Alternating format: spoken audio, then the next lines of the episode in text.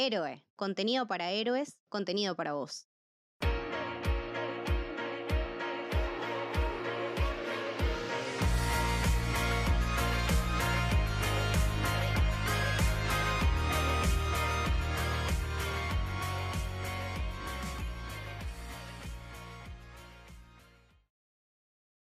Bienvenidos, bienvenidas al Camino del Héroe. Mi nombre es Luciano y estoy acá con Mili. ¿Cómo va Lucho? ¿Todo bien? Todo bien, Mili, por suerte. Escúchame, ¿de qué vamos a hablar hoy, Mili? Hoy vamos a hablar de la última película de Guillermo del Toro, Nightmare Alley.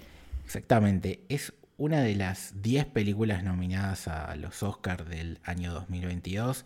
Ese es uno de los motivos por el cual estamos grabando este episodio, no el principal, obviamente, que es que la realidad es que la película nos gustó mucho a los dos, eh, sobre todo a Milly, que, fue parte clave para insistirme en que la, iba a ver, pero me, motivó a, verla y, su energía fue tan fuerte que acá estamos haciendo un episodio. Así que, obviamente, Milly, ¿qué te pareció la peli y tus primeras impresiones al respecto? Eh, sí, yo fue, fue raro mi encuentro con la película porque si bien Guillermo del Toro la verdad que es un director que me gusta un montón, creo que he visto casi todas sus películas y no todas, las últimas tal vez eh, venía como un poco bajando la, la calidad. No sé si la calidad, pero bueno, nada, Shape of Water sé que tuvo como sus detractores, a mí me gustó bastante, pero bueno, venía como de proyectos tal vez no muy aceptados. Y nada, la fui a ver de casualidad porque era un, tenía ganas de ir al cine y era una de las pocas películas que había para ver. Me lancé a verla, me gustó muchísimo. O sea, tal vez la vi con muy pocas expectativas porque iba como con expectativas medias y eso le sumó a la película, pero me parece que es una película muy muy redonda, muy, muy hermosa y muy fiel a, a la filmografía de, de Guillermo del Toro. La ves y es imposible no darte cuenta que es una película de él. Sí, e, eso lo banco. Yo soy del grupo que, que le, les copa Shape of Water. Aparte, colecciono las ganadoras de los Oscars y la tengo ahí e, en mi casa, obviamente. Eh, Damos fe. Sí, Mili pudo ver la, colección o una parte de la colección, así que pueden saber que no estoy mintiendo. Pero escúchame, una pregunta. Cuando vos la viste en el cine, eh, porque tengo entendido que se estrenó hace un montón la película, por lo menos en Estados Unidos, que, no le fue muy bien. ¿Acá ya se estrenó eh, vos sabiendo que estaba nominada a los Oscars o todavía no se sabía eso? Em, no, me parece que ya se sabía que estaba nominada. Ah, me parece. Y, me llamó la atención. Porque, nada, pensé que no, no, le iba a ir muy bien. Eh, no sé, digamos que lo primero que conocimos de la película fue el póster y la verdad que es muy feo. O sea, digamos todo. Sí, el, póster es muy feo y, creo que no tiene nada que ver con la película tampoco. Eh, que ahora vamos a ver un poco la película. Es como hay, para mí hay dos películas dentro de, la misma película. Pero bueno, para que la gente sepa, en Estados Unidos tuvo un estreno súper anticipado, tenía malas críticas y uno decía, uh, qué lástima, una película del toro siempre, como dice Mili, es un momento para ir al cine porque es un director que le tenemos cariño, aparte hispanohablante, todas esas cosas. Eh, que, suman puntitos. Y en mi caso, yo ya sabía que estaba nominada al Oscar, le iba a ver por esta costumbre mía, eh, y me motivó eh, lo, que dijo Mili al respecto, que dije, bueno, si le gusta a Mili, debe estar buena la película, efectivamente es así, pero la verdad, y creo que nos pasó lo mismo a los dos, no teníamos ni idea de lo que estábamos yendo a ver, o sea, yo no vi ni un tráiler, me parece, solamente vi el póster y la verdad me sorprendí muchísimo. Sí, yo había visto un tráiler porque me pasaron en el cine, me parece que cuando había ido a ver eh, West Side Story o alguna así. Eh, y cuando vi el tráiler tampoco me había convencido mucho, sinceramente. Eh, como que me había parecido medio, bueno, me, no sé cuánto tiene para, para contar. Bueno, bueno, me cerró el orto porque tiene un montón para contar. Pero sí, como que tampoco me había convocado mucho el tráiler, sinceramente. Entonces era el tráiler, el póster que me... Eh, y fui, bueno, de hecho te lo decía hace un rato, ni siquiera yo sabía que era una remake. No tenía ni idea que era una remake. La remake la vi hace poco, eh, porque no sabía eso. Y, nada, después cuando vi la remake dije, bueno, sí, claro, obviamente Guillermo del Toro tenía que hacer una remake de esta película porque es, es como, es un resumen más o menos de, todos los temas que, tocan toda su carrera. Eh, bueno, igual con básicamente uno, el humano siendo un monstruo, pero, pero sí, tiene como mucha, mucha relación y también es re lindo esto de, de todo el amor que él tiene por el cine clásico todas sus películas referencian mucho del cine clásico. Entonces, bueno, está bien, se sacó las ganas de, hacer una remake de un cine que a él le encanta. Sí, yo sabía que era una remake, no la había visto, la película me sonaba de nombre, aparte Nightmare Alley es como, no sé, ahora que está la moda con, Batman suena una calle de, ciudad gótica, ¿entendés? Y tiene un poco de eso la película. Yo antes decía que eh, es como dos películas en una. Avisamos que vamos a hablar con spoilers. No vamos a contar todo, pero hay, muchas cosas de las que vamos a analizar que por ahí hay que explicar ciertas cuestiones. Y para mí es una dos películas en una porque digamos que el 60% de la película está basado en un mundo de feria, ¿no? Que es muy Tim Burtoniano eh, y es muy llamativo y, te quedas atrapado en la atmósfera que desprende todo ese mundo. Y después la película cambia rotundamente cuando eh, los dos protagonistas, pero obviamente el principal es Bradley Cooper, que no entendemos con Millie por qué no está nominado al Oscar, sinceramente. Mal, mal. Que, que su stand se va con eh, Molly, interpretado por Ronnie Mara, a, la gran ciudad y aparece por primera vez el personaje de Kate Blanchett. Ahí es otra película totalmente distinta y se transforma en, como en un thriller. Lo otro no, no sé cómo decirlo, era... Nada, yo estaba atrapado en, esa feria y me interesaba todo ese mundo, el crecimiento de los personajes, las historias de cada uno. Y de golpe se fue por otro mambo totalmente distinto, que está muy bien también y que creo que es donde resalta eso que dijiste vos de eh, la visión del toro sobre los humanos, ¿no? Lo, monstruosos que podemos ser, lo peligrosos, los oscuros. Y por lo menos a mí, más allá de gustarme, me dejó una sensación de angustia total la película. Sí, es que creo que es una película bastante negativa, es una película bastante oscura, creo que por eso, por lo que estuve leyendo comentarios y demás, la mayoría de las personas que se defraudaron un poco con The Shape of Water, que digamos que es una película como bastante linda, como muy positiva, como... Está bien que se excedió un poco en, todas las minorías que quisieron representar, ¿no? Como, bueno, estaba la negra, estaba el homosexual, estaba la mujer que, era hipoacúsica. Eh, está bien que tal vez ahí se excedió un poco Guillermo del Toro en lo políticamente correcto. Y me parece que con esta película volvió un poco a, su origen de, de estos como lugares súper densos, súper hostiles. No sé, una de sus primeras películas, en El Espinazo del Diablo, es, en un orfanato. O sea, suelen ser como lugares o sea, habitados por mucha gente, pero a la vez muy, muy hostiles para, para ellos también. A mí particularmente lo que me pasó, coincido con vos, un poco parece como dos películas en una. Y, aviso también desde, desde el vamos. Seguramente la comparen mucho con la original, pero en el buen sentido, porque, y bueno, Lucho, vos lo podés decir, es una discusión, es una de las tantas discusiones que hemos tenido muchas veces, eh, esto de si las remakes valen la pena o no. Eh, para mí esta remake, como toda remake, es muy buena cuando le puede dar una vuelta de tuerca y cuando tiene cosas nuevas para contar y para aportar a la historia. Claro. Eh, y me parece que esta lo, lo hace mucho. La original es una película de una hora y media, una hora y cuarenta, y esta es una película de más de dos horas es bastante más larga, entonces capaz se siente como mucho más esto de las dos películas en una. Pero en la original pasa como es lo mismo y la sensación es esta, como bueno, al inicio conoces un poco todo este mundo de feria, aunque para mí eh, del toro como que le da mucha más profundidad, eh, complejiza muchísimo más los personajes, los conoces muchísimo más. Eh, en la original también está como medio partida en dos. Y bueno, cuando el personaje de Stan o Carlisle, como le dicen en la del en la, original, cuando se va a la ciudad y habla con, otros personajes, te das cuenta que está en la ciudad porque en los fondos se ven como los edificios. Eh, y contrasta un montón una cosa de lo que vimos la primera parte con la segunda. Sí, hay que aclarar también que eh, el protagonista no es un personaje con el que uno vaya a empatizar, básicamente.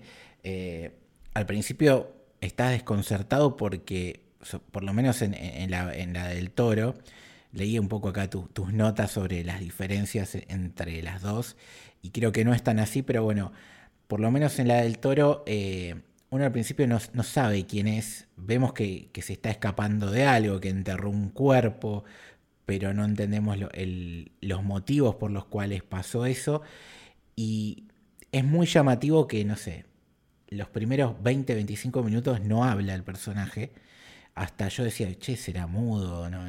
o sea, no sabía qué le pasaba.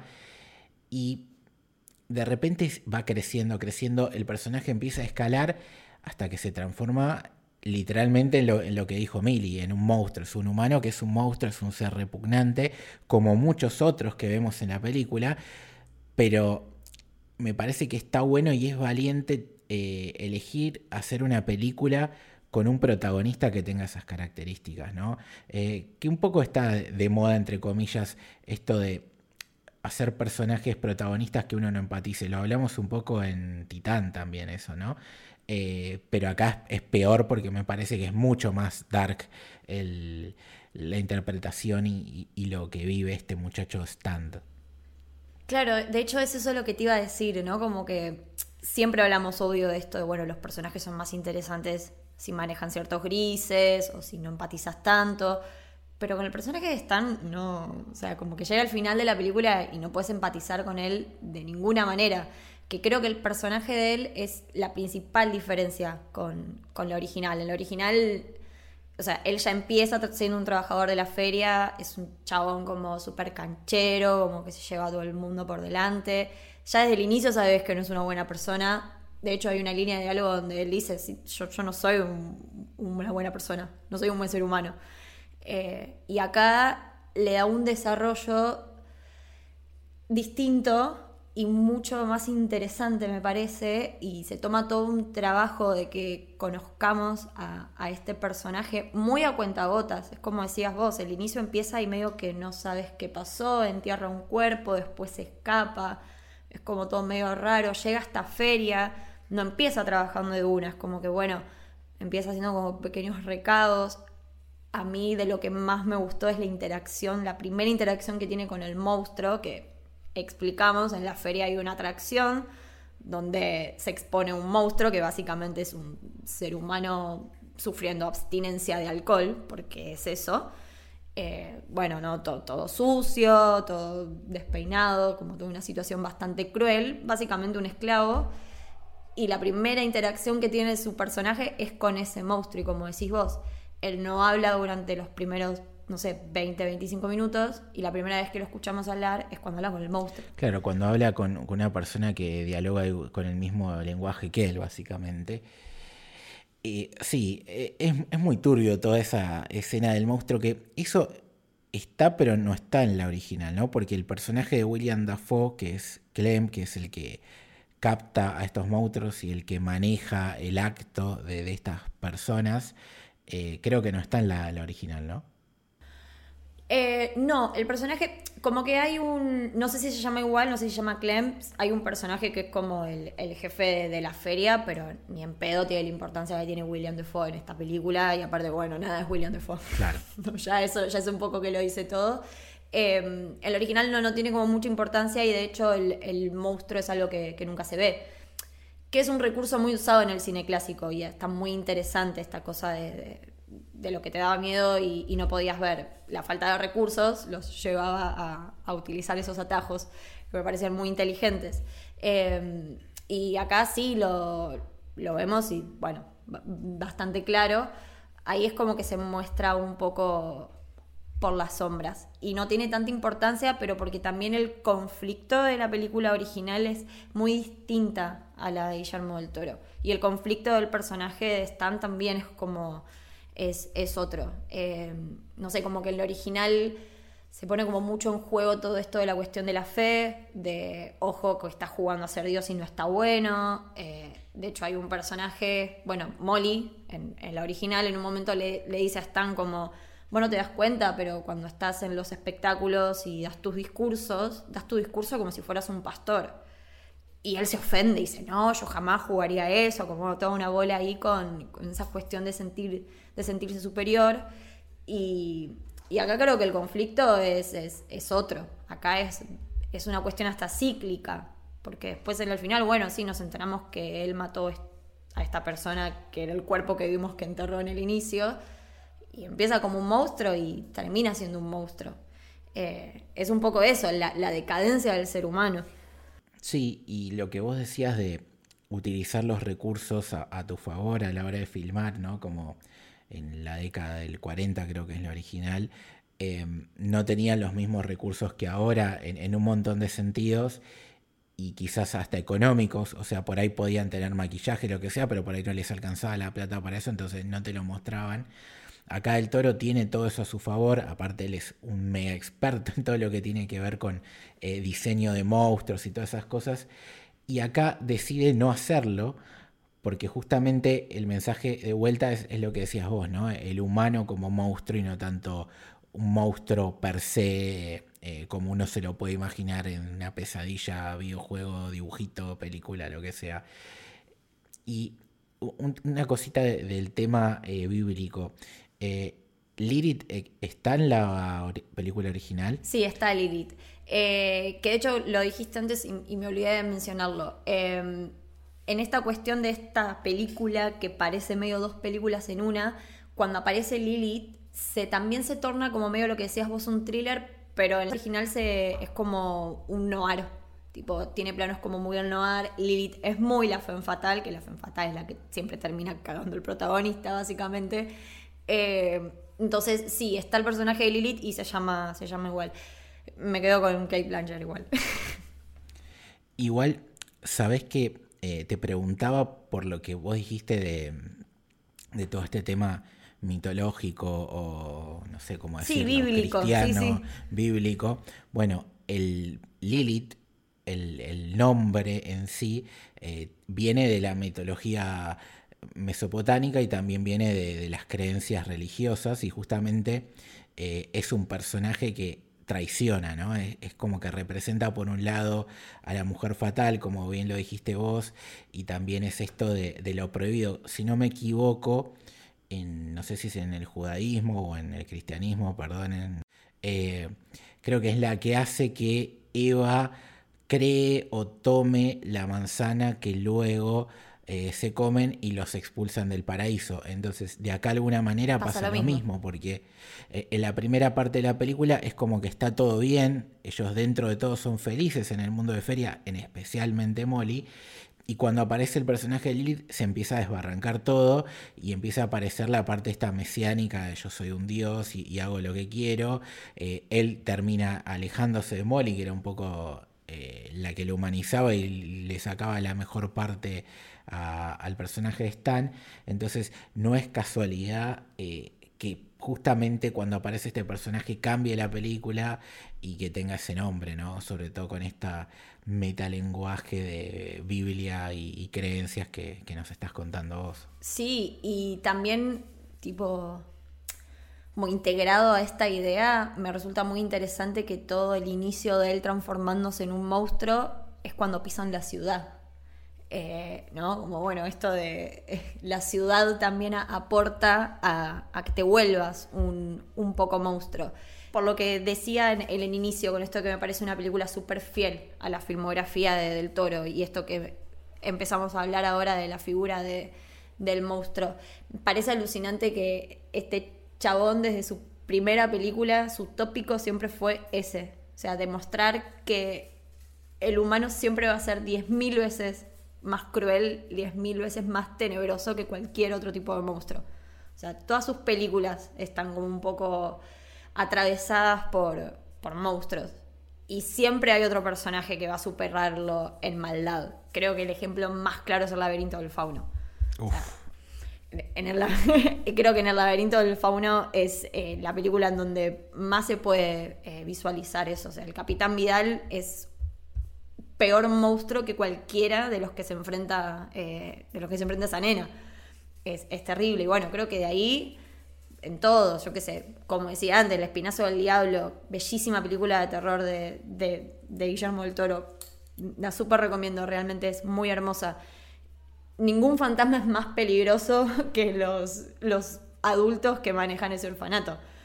Ningún fantasma es más peligroso. Eh, creo que siempre vuelve a recaer un poco en esto de, bueno, lo que vos mencionabas de Tim Burton. Tim Burton también tiene mucho esto de de los freaks, de, de los rezagados. Eh, bueno, de hecho, hizo Batman, o sea, que más rezagado que Batman, ¿no? Como que más freak que Batman, un millonario que salió a matar gente, o sea, es un freak el chabón.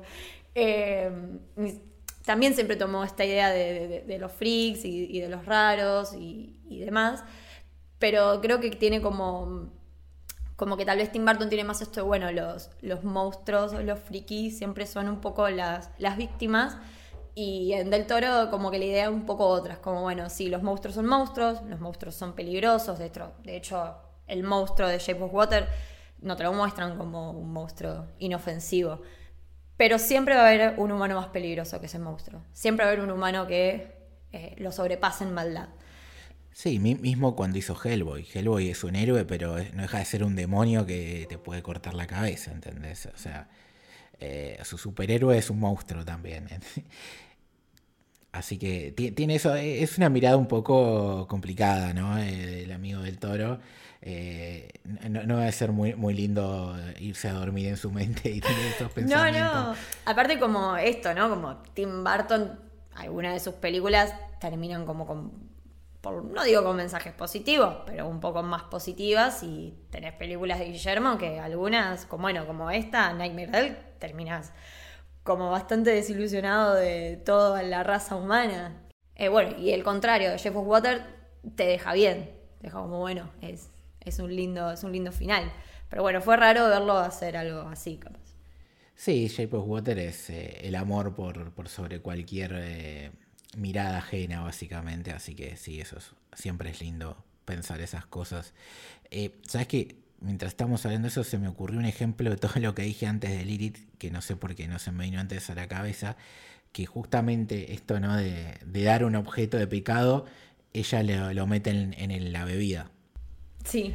Entonces, acá no hay manzana, sino que es el alcohol per se, ¿no? Lo, lo que lo va llevando al lado oscuro. Eh, súper turbio, ¿no? Todo el final. Eh, el tipo este que dice, no, a mí me encanta lastimar mujeres. Eh, la verdad que te deja la, piel eh, helada. Sí, es que es súper, es como mucho más oscura que, que, original. De hecho, la original hasta tiene un final mucho más positivo, que cuando hablemos del final, linkeo ahí el final de la, del original y sus diferencias. Pero, por ejemplo, toda esta parte de, la película de, Del Toro, que están con este chabón al que quieren engañar, que le van a decir que sí, que le van a mostrar, eh, al, no sé si era la hija o una amante eh, muerta, pero que sí, que le van a traer el espíritu. Toda esa parte no está en, en lo original. Y es fuerte, porque te están hablando de un femicida, porque después el chabón reconoce que sí, que, que ni siquiera fue la primera vez encima que era lo que usualmente hacía. No, y aparte cuando eh, aparece ¿no? el fantasma de, la persona que él está buscando, tiene una actitud violenta también, no es que eh, tiene un arco de redención y dice, che, yo la, la cagué, hice todo esto, pero bueno, ante esta revelación mística, eh, bla, bla, bla, me voy a transformar. No, no, el tipo seguía siendo en su esencia un psicópata y un asesino de mujeres. Sí, sí. Eso la verdad que es como, como fuerte. Y que lo loco es que hasta el propio Stan ahí te das cuenta que, bueno, a su manera la quería Molly, ¿no? Porque la, defiende. Eh, sí. A, su manera muy particular. Eh, déjame, déjame dudar de, de, ese... prefiero que no me quiera Stan igual, ¿no? Pero... Sí, mal, boludo. Para mí la reusaba, tipo, era una herramienta más. Era la que sabía el código y y le convenía seguir con ella. Pero... No, e, eso seguro, pero digamos, cuando el viejo se pone loquito, eh, al chabón le sale cagarlo a trompadas porque se está metiendo con Molly de alguna manera. Eh, quizás es una excusa también para sacar su frustración adelante. Eh, y, También con lo que hablábamos antes de estas de estas medios referencias bíblicas, ¿no? También el personaje de Bradley Cooper es como un chabón súper además de imponente, como se cree también como medio superior. Eh, tiene como esta cosa media de, Dios y de yo tengo el poder, yo la tengo re clara y bueno, hasta que al final se da cuenta que, que no.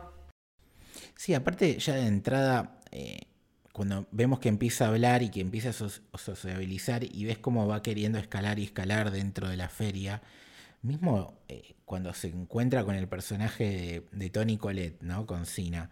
Sí, A mí me llamó la atención el chabón, dice, che, me, me quiero bañar, bueno, pum. Y, y el, el tipo ve que ella está casada con, con otro personaje y no le importa nada tener un relaciones con ella, como tampoco le importa nada después, nada, ni, despedirse de ella prácticamente porque le, interesó de golpe Molly, eh, no siente casi culpa eh, de provocar la muerte de, de Pete, creo que se llamaba el, marido, Pete. ¿no? De, ahí, viste, vos vas viendo semillitas de la oscuridad, pero nunca te imaginas que es un monstruo tan grande este muchacho.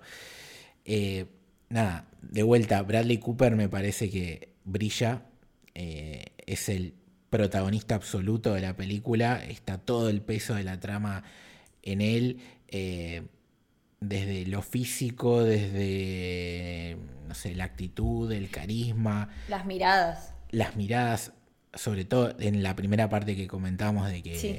todo silencio. Y después te crees todo. Yo le creo que el tipo es un, un chanta al principio, después que eh, tiene un un cierto talento para el show business, después me recontra creo que es un psicópata, después me creo que el tipo tiene problemas de alcohol y me creo ese final.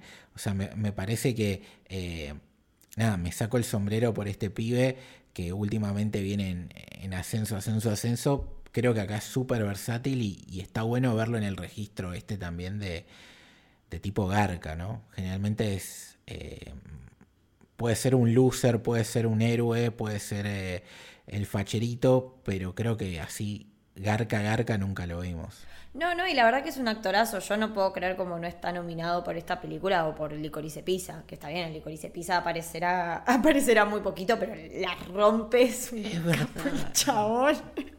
No está nominado. No está boludo. nominado, o sea, estuvo nominado, todo bien, estuvo nominado por papeles de mierda, o sea, la verdad que cuando, bueno, pasa lo mismo que con DiCaprio, cuando se lo merecen, pasa y ya está.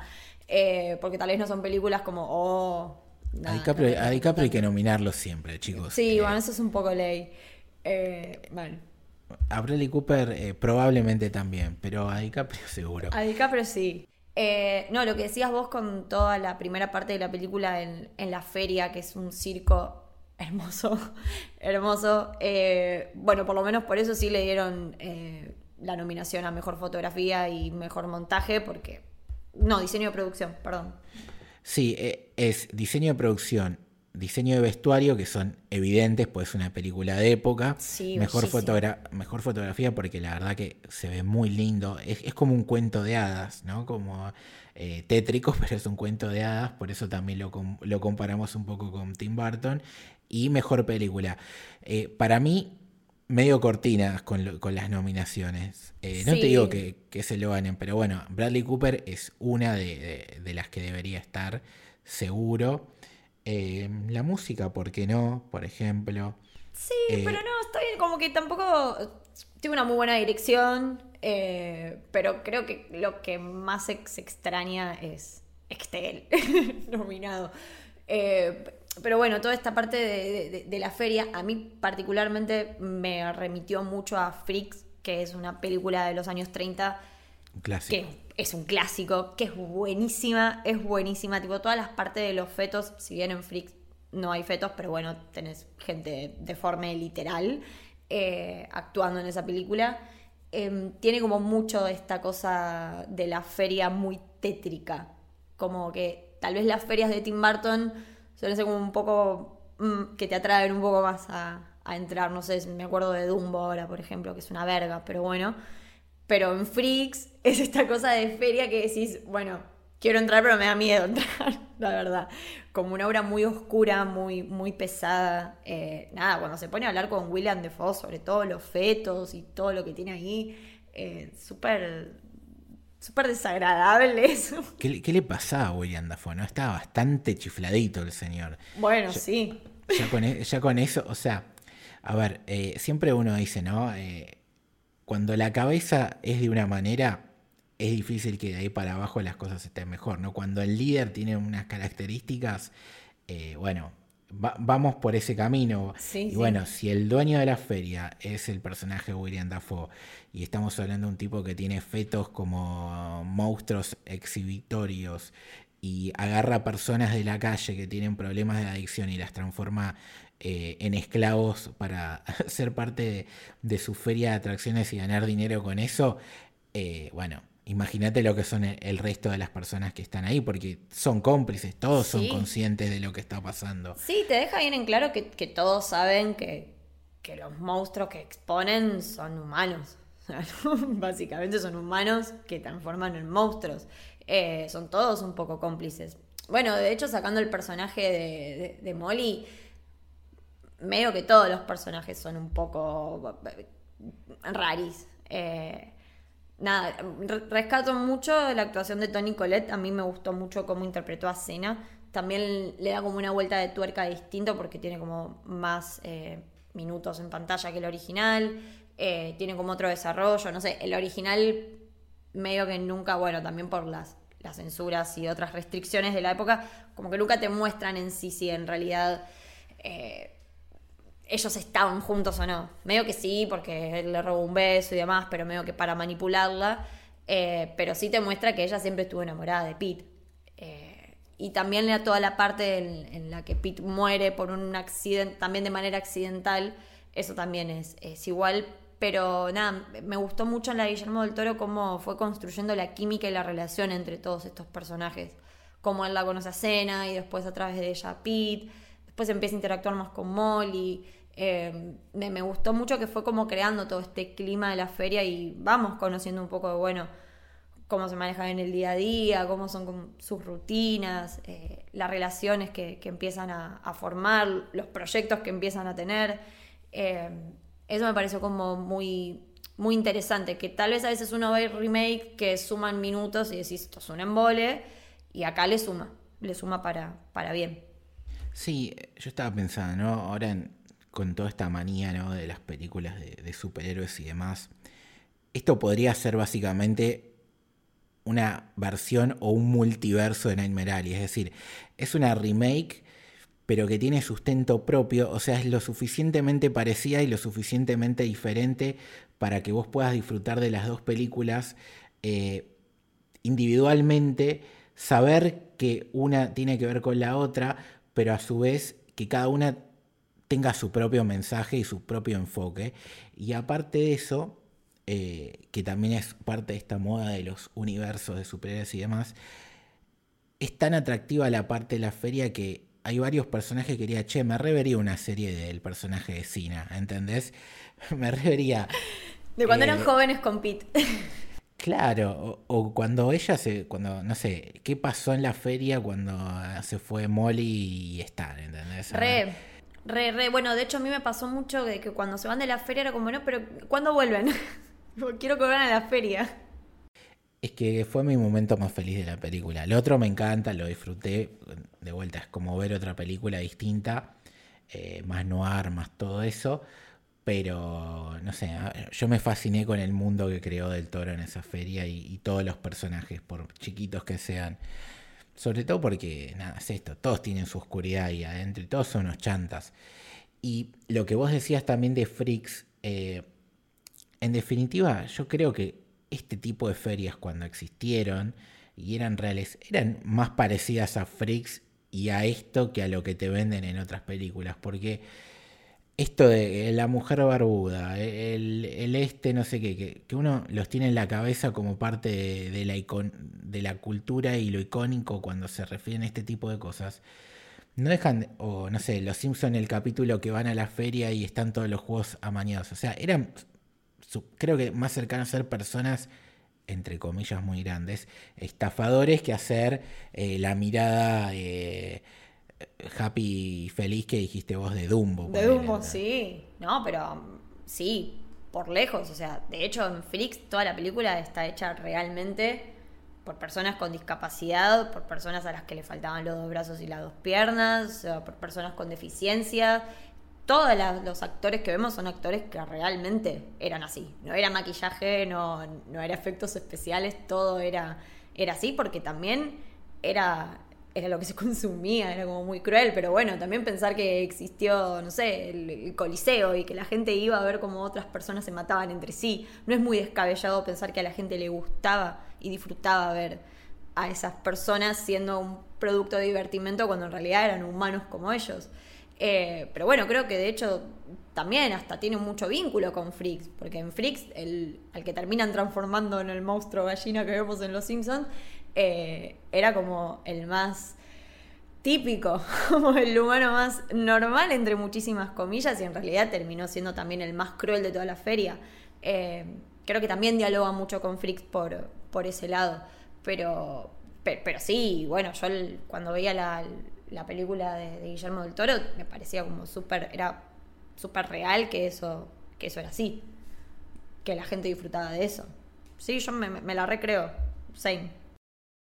Escúchame, ¿querés decirnos la, diferencia del, final de la película para, para que la gente se entere y por si no la quiere ver o no la encuentra, lo que sea, y para también matizar un poco de, esto, ¿no? Que son parecidas pero a la vez muy, muy diferentes. Sí, que creo que es, lo que decías vos, o sea, está bien que también Guillermo del Toro es un director que también siempre hizo un poco lo, lo que quiso, ¿no? Porque de James Water la super recontra remil mataron, pero la verdad que el chabón siempre quiso hacer una película con los monstruos clásicos de la Hammer y lo hizo. Y su preferido era el, monstruo de la Laguna Ness y lo hizo. O sea, medio que eh, siempre, le, rescato eso a Del Toro, que sigue haciendo lo que a él le gusta y es muy fiel a su cine. Y me parece que el final de esta película habla mucho de él. La original en realidad termina que él eh, sí empieza un poco, también cae en el alcohol también vuelve a la feria, vuelve a la misma feria del inicio, transformado en un monstruo. Sí, el dueño de, la feria no lo reconoce, entonces lo empieza como, nada, engrupir con estas palabras eh, de que sí, de que bueno, que va a ser algo temporario, lo empieza a transformar en un monstruo. Pero bueno, la diferencia principal es, es que básicamente él en un momento se, escapa de, de, su jaula y se encuentra con Molly. Y Molly le dice que ahora ella lo va a cuidar a él. O sea, la verdad es que termina como mucho más eh, positiva, pero bueno, tampoco pasa por un montón de cosas por las que pasa Stan. Eh, por ejemplo, toda la parte de esta que Stan mata al viejo este que querían eh, chantajear, él en realidad no, no termina dejando en claro si lo mata o no, como que lo empuja y se cae, pero no es que hay un asesinato per se. En el original sí vemos al personaje de Bradley Cooper no solamente matar casi en el final de la película, sino desde el inicio y termina con ese plano magnífico de él diciendo nací para esto. Cuando William Defoe dice, bueno, eh, no, William Defoe no, perdón, cuando otro dueño de feria le dice, bueno, tengo un trabajo para vos, y le repite las mismas palabras que repetía William Defoe, eh, y la cara de Bradley Cooper diciendo, sí, toma el trabajo, yo nací para esto.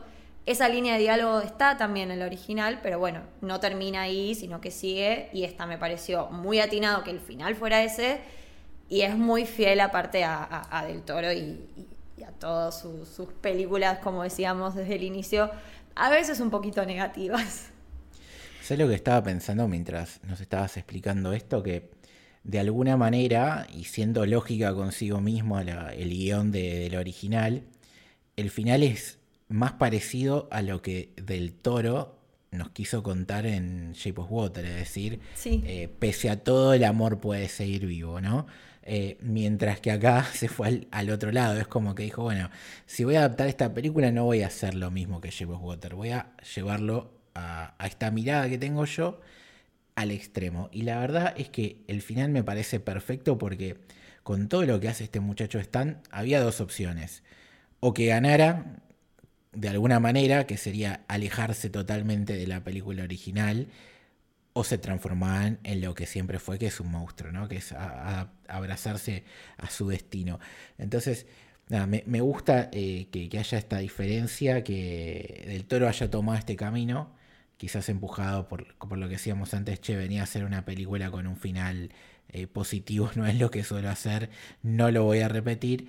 Eh, y bueno, la verdad que eh, es espectacular y ese creo que simplemente por, por esa mirada, esa, esa, forma de interpretar eh, del final, eh, muy old boy también, de, de, Bradley Cooper, solamente por eso tenía que ser nominado. Los pies no paran de decir que tenía que ser nominado. Pero bueno. No, bueno, pero es, es, verdad, aparte medio que lo, lo, sacó de su zona de. Para mí lo sacó de su zona de confort. entonces está bueno. Creo que también Paul Thomas Anderson hizo un poco lo, mismo en Licorice Pizza. Lo puso en un tono humorístico que nunca lo habíamos visto y funcionó un montón. Y creo que acá también funcionó un poco esto. O sea, pensar que todo en el inicio él no habla y es un personaje como, como decías vos, ¿no? Va de a poquito todo el personaje de él. Como que de a poquito vamos conociendo, vamos, va sacando la hilacha, digámoslo así. Como que de a poquito vamos conociendo. Y bueno, hay mucha contención ahí del personaje. Y eso es un laburo de dirección muy interesante. Ahora, otra normativa que yo te escucho a vos y se me ocurren ideas, Mili, esto es así. Eh, Gracias. Estos Oscars, de alguna manera, cosas que podemos decir que tienen en común los Oscars en general y las películas nominadas, es directores famosos corriéndose un poco de su lugar de confort, ¿no? Eh, lo acabas de decir con Paul Thomas Anderson, lo vimos con Steven Spielberg, que hizo por primera vez un musical. Es como que los grandes aún siendo grandes y estando en una etapa de su carrera, eh, algunos más cercanos al final, lamentablemente. No, bueno, usted se tiene que arrepentir, usted no vamos a hablar de eso. otros eh, ya siendo plenos y súper talentosos y afamados hace mucho tiempo, demuestran que siempre hay tiempo para aprender, mejorar y animarse a hacer algo diferente, aún siendo lo grande que son estas personas. Así que... Sí, sí, es que también es un poco eso el... el... perdón si me pongo un poco densa con esto. También un poco es así el, cine de autor que a veces decimos, ¿no? Porque bueno, también es esta reinvención constante. Eh, lo que decíamos desde el inicio. La película Nightmare Dale es una remake, pero es totalmente independiente de su película original y si bien es, es muy fiel a, todas las, otras películas del director, también cuenta otras cosas y cuenta otras cosas muy distintas a, a la película original. Entonces, nada, como que también es un poco eso, estos directores son lo que son porque también siguen haciendo lo que les gusta, que también está bueno por esto que decíamos, bueno, sí, también, no sé, Steven Spielberg con Ready Play One también tuvo un montón de críticas y un montón, hay un montón de detractores de esa película. Pero bueno, son directores que siguen contando sus historias de la manera en la que ellos quieren eh, hacerla. Y eso me parece súper importante que se siga preservando y nada, como que está bien que se siga reconociendo.